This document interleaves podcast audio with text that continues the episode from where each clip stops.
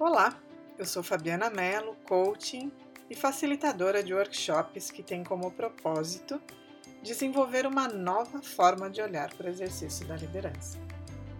Bem-vindo, bem-vinda a mais um episódio do podcast Liderança que Transforma um espaço para compartilhar com você uma nova perspectiva e como ela pode transformar a sua vida e a dos seus colaboradores. No episódio de hoje, motivação e felicidade no trabalho em 12 passos. Manter a motivação e felicidade no trabalho é um desafio para a maioria de nós. Estudos comprovam que há um impacto significativo da felicidade em nossa produtividade, o que revela o impacto econômico no contexto social. Historicamente, nós somos convidados a encarar o trabalho, primordialmente, como meio para atender às nossas necessidades materiais. A partir dessa visão mecanicista do trabalho, realizamos uma troca entre as nossas habilidades e uma recompensa financeira. Por consequência, nós fomos desenvolvendo uma imagem desconectada entre satisfação, bem-estar e realização e a tarefa que nós executamos. Afinal, ser feliz era tido, ou talvez ainda seja para a maioria de nós, como possível somente em momentos de lazer e entretenimento. Nos últimos anos, muitos pesquisadores vêm se dedicando ao estudo da felicidade, bem como seu impacto no contexto organizacional. As conclusões parecem bem óbvias, mas a partir da comprovação científica parece ser menos complicado enfrentar os obstáculos para as mudanças necessárias no ambiente de trabalho. Não é do dia para a noite que será possível transformar estruturas que há tanto tempo sustentam o ambiente organizacional. E além disso, é preciso considerar que mudanças realmente mais disruptivas no modelo de recompensas, geram impacto financeiro às mesmas pessoas que tomam decisões sobre a mudança. E para isso, então, é preciso muito autodesenvolvimento, autoconhecimento e consciência do impacto dessas decisões para além do que é possível perceber a partir do paradigma mecanicista. Jorgen Apelo, fundador do movimento Management 3.0, encontrou um fio comum nas pesquisas sobre esse tema e chegou à conclusão que a felicidade é algo que nós criamos, não é algo a ser alcançado. É um caminho que a gente escolhe e não um destino a chegar. Muitos de nós empreendemos muito esforço buscando o lugar mágico em que a felicidade se encontra. Mas se ela está no caminho, nós precisamos aprender a, usufruir da felicidade durante a nossa jornada. Entre as seis perspectivas do movimento Management 3.0 está energizar pessoas. E energizar pessoas diz respeito a mantê-las criativas, ativas e motivadas. E essa energia ela pode ser alimentada pela forma como nós nos relacionamos com o grupo, mas acima de tudo, com como nós nos nutrimos para mantermos nosso nível de energia adequado. E o papel da liderança nesse sentido é o de prover um sistema adequado para que cada trabalhador tenha a possibilidade de gerar essa força interior, nutrindo a felicidade em realizar sua jornada de trabalho, mais do que celebrando conquistas que acontecem eventualmente. Uma das práticas propostas pelo movimento Management 3.0 são os 12 passos para a felicidade. Como líderes, o nosso papel deve ser o de dar condições ou nutrir um ambiente em que os 12 passos possam ser exercitados pelos trabalhadores. Será que existe uma garantia de resultado? Parece óbvio que não, já que a felicidade não pode ser oferecida, mas é algo que eu percebo ou sinto de maneira individual. Mas, com certeza, os 12 passos vão potencializar muito a probabilidade de que isso aconteça. E sim, é importante que você, como líder, pratique os 12 passos para a felicidade se você deseja ser um líder mais feliz e produtivo. Mas, independente da sua prática pessoal, o convite é que você dê condições para que a sua equipe pratique. Vamos lá então aos 12 passos. Primeiro deles, agradeça. Agradeça alguém e demonstre apreciação para com seus colegas todos os dias. Apreciação tem relação com reconhecer comportamentos, atitudes, mais do que resultados. E eu te pergunto, qual foi a última vez que você agradeceu alguém no seu ambiente de trabalho? Ou você é do tipo que quando alguém faz um bom trabalho ou tem uma boa atitude, um bom comportamento, pensa logo que ele não fez ou ela não fez mais do que a obrigação. Os Kodocards são uma ferramenta ótima para demonstrar apreciação.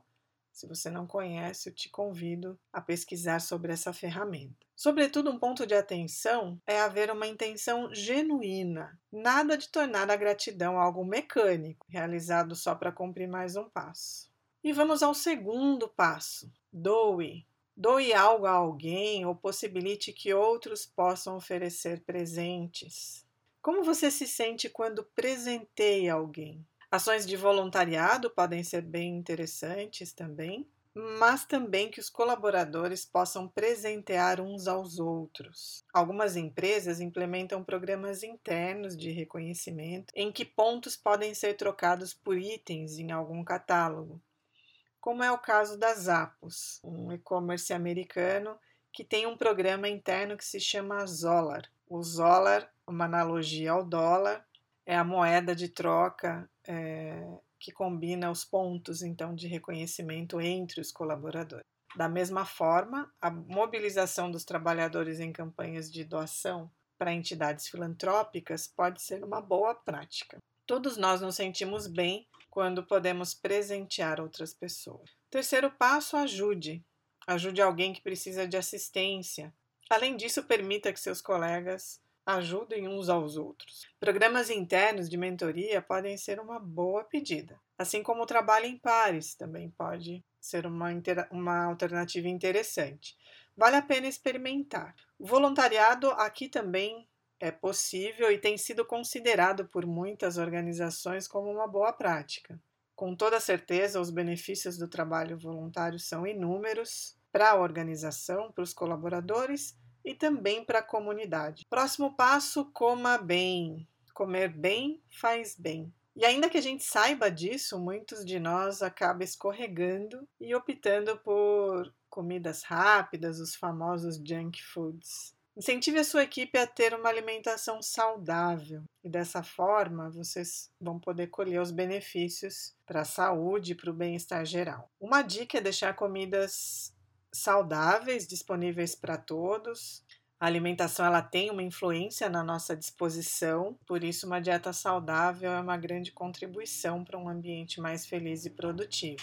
Algumas sugestões que você pode aplicar com seu time são substituir os lanchinhos com muito açúcar ou gordura por opções mais saudáveis, deixar frutas e alimentos frescos disponíveis nas salas de reunião ou no espaço de café da organização, servir alimentos saudáveis nos almoços da empresa ou nos eventos, deixar água disponível e próxima ao local de trabalho dos colaboradores encorajar os colaboradores a levarem frutas e alimentos saudáveis para o trabalho, compartilhar conteúdos sobre os benefícios de uma dieta saudável, talvez também receitas e outros conteúdos que inspirem uma boa dieta. Criar desafios de dieta saudável e oferecer incentivos para que o time cumpra também pode ser uma alternativa bem interessante associando aí a gamificação. E mesmo no trabalho remoto, com cada um atuando de suas casas, é possível combinar talvez o dia da semana que todo mundo come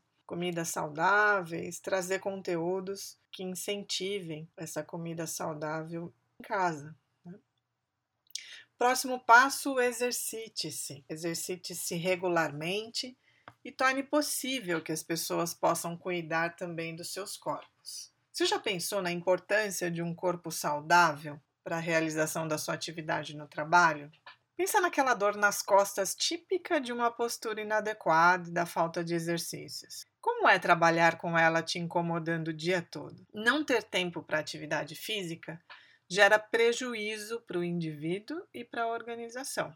Talvez você possa refletir sobre esse passo a partir dessa ótica. Próximo passo: descanse. Descanse bem, durma o suficiente, permita que os seus colegas também refresquem suas cabeças. Recentemente eu assisti uma entrevista com o atual CEO da Nike, o John Donahoe, e ele revelou o quanto é importante para a produtividade dele uma noite de sono reparador para ele se manter ativo e criativo. E foi interessante como ele trouxe isso para esse evento, com a consciência de que muitos executivos afirmam que dormem pouco e têm poucas horas de descanso, como se isso fosse um ato de heroísmo. Mas a privação do sono ela gera impactos em muitos âmbitos com relação à nossa saúde e bem-estar. Por isso é importante respeitar o tempo de descanso da equipe e nós, como líderes, devemos ter especial atenção principalmente nos ambientes que usam hoje o trabalho remoto ou equipes em locais com diferente fuso horário, respeitando né, o horário de descanso dos colaboradores. Próximo passo: experimente. Experimente coisas novas, tente novas ideias e deixe que as pessoas conduzam todo tipo de experimento. Convide a equipe a novos experimentos que podem, inclusive, ser algo totalmente desconectado da sua atividade no trabalho mas que contribui com uma mente criativa. Alguns estudos afirmam que uma mente criativa é essencial para a felicidade. Nós, seres humanos, somos seres criativos, ou seja, mesmo executando atividades repetitivas no ambiente de trabalho, nós precisamos de espaço para pequenos experimentos. Então, nesse sentido, seja um novo processo, ferramenta ou mesmo novos comportamentos, incentive a experimentação com seu time. É, existe uma série no Netflix que eu recomendo para você que se chama Como o Cérebro Cria. E talvez você vá ter também outros insights a partir dessa, dessa série. O próximo passo: caminhe.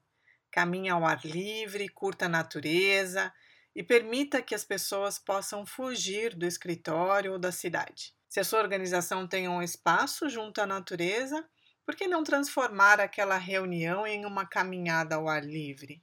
Além disso, organizar encontros fora do escritório, junto à natureza, também pode ser uma boa prática.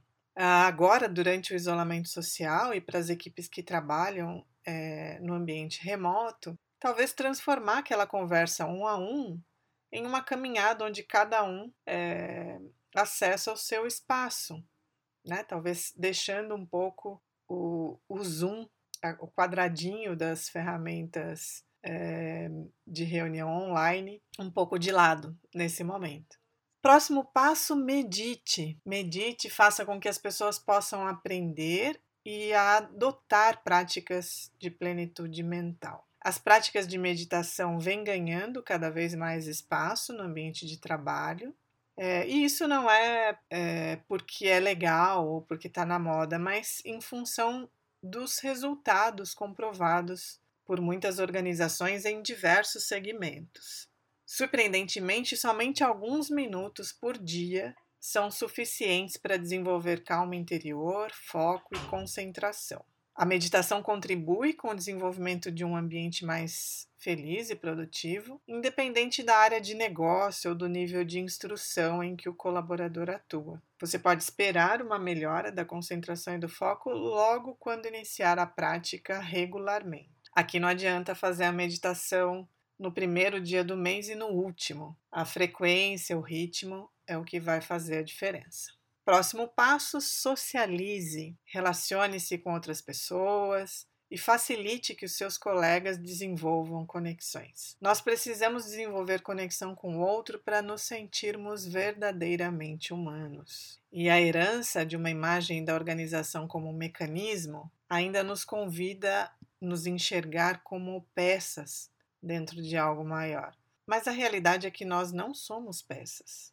E a capacidade de conexão com o outro está em reconhecer a humanidade nas pessoas com quem nós nos relacionamos. Então, crie espaço de diálogo, pratique empatia, dê condições para que as pessoas socializem, se conheçam e se conectem a partir do seu coração. Os laços no ambiente de trabalho nos ajudam a desenvolver a sensação de bem-estar e alegria. É, recentemente eu li um artigo publicado na Harvard Business Review que afirma inclusive que os laços fracos são tão ou até mais importantes do que os laços fortes que nós temos com os nossos familiares. Então, mesmo que seja enviando uma mensagem para um colega, um momento não programado, busque um tempo para socializar com seus colegas de trabalho. Agora, no ambiente virtual, talvez você possa combinar um happy hour virtual com os colegas, ou uma chamada, ou enviar mensagens através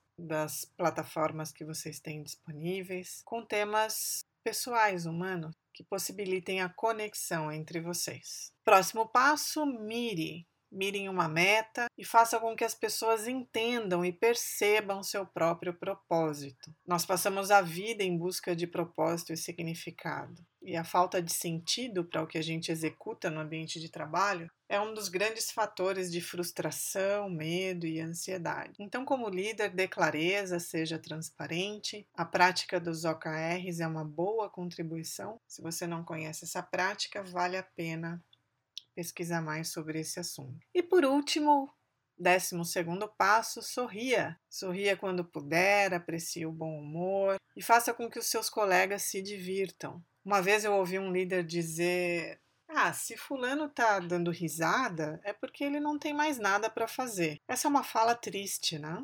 Mas que ainda está muito presente no ambiente organizacional. E a gente pode sim atuar com leveza, e nos divertir enquanto a gente executa o nosso trabalho. Nem tudo precisa ser pesado e tenso. Parece que a gente ainda tem a imagem do trabalho como sendo aquela do burro carregando a carga, né? A gente precisa mudar esse paradigma e encontrar leveza e alegria em nossas tarefas do dia a dia. Coloque em prática os 12 passos. Possibilitar e incentivar essa prática não é garantia de sucesso, assim como nenhuma outra prática que busque inspirar e incentivar que algo aconteça em outro indivíduo. A felicidade é um estado interno e só pode ser vivenciado por cada um de nós interiormente. Mas sim, é responsabilidade da liderança dar as condições para que isso aconteça. Então, ouça a sua equipe sobre as oportunidades de colocar os 12 passos em prática na sua organização e comece com uma pequena ação Pequenas ações podem gerar um grande resultado e eu te convido a começar agora. Talvez você possa, a partir desses 12 passos, pensar o que poderia ser esse primeiro passo. Depois me conta quais foram os resultados. Essa é a reflexão que eu deixo hoje para você. Eu sou Fabiana Mello e você encontra no meu site mais artigos em que eu compartilho conteúdos que buscam incentivar uma liderança que transforma. Lá também você pode encontrar a agenda dos meus próximos workshops e segue lá nas redes sociais. Para me achar, digite arroba sou Fabiana Mello. Te espero lá.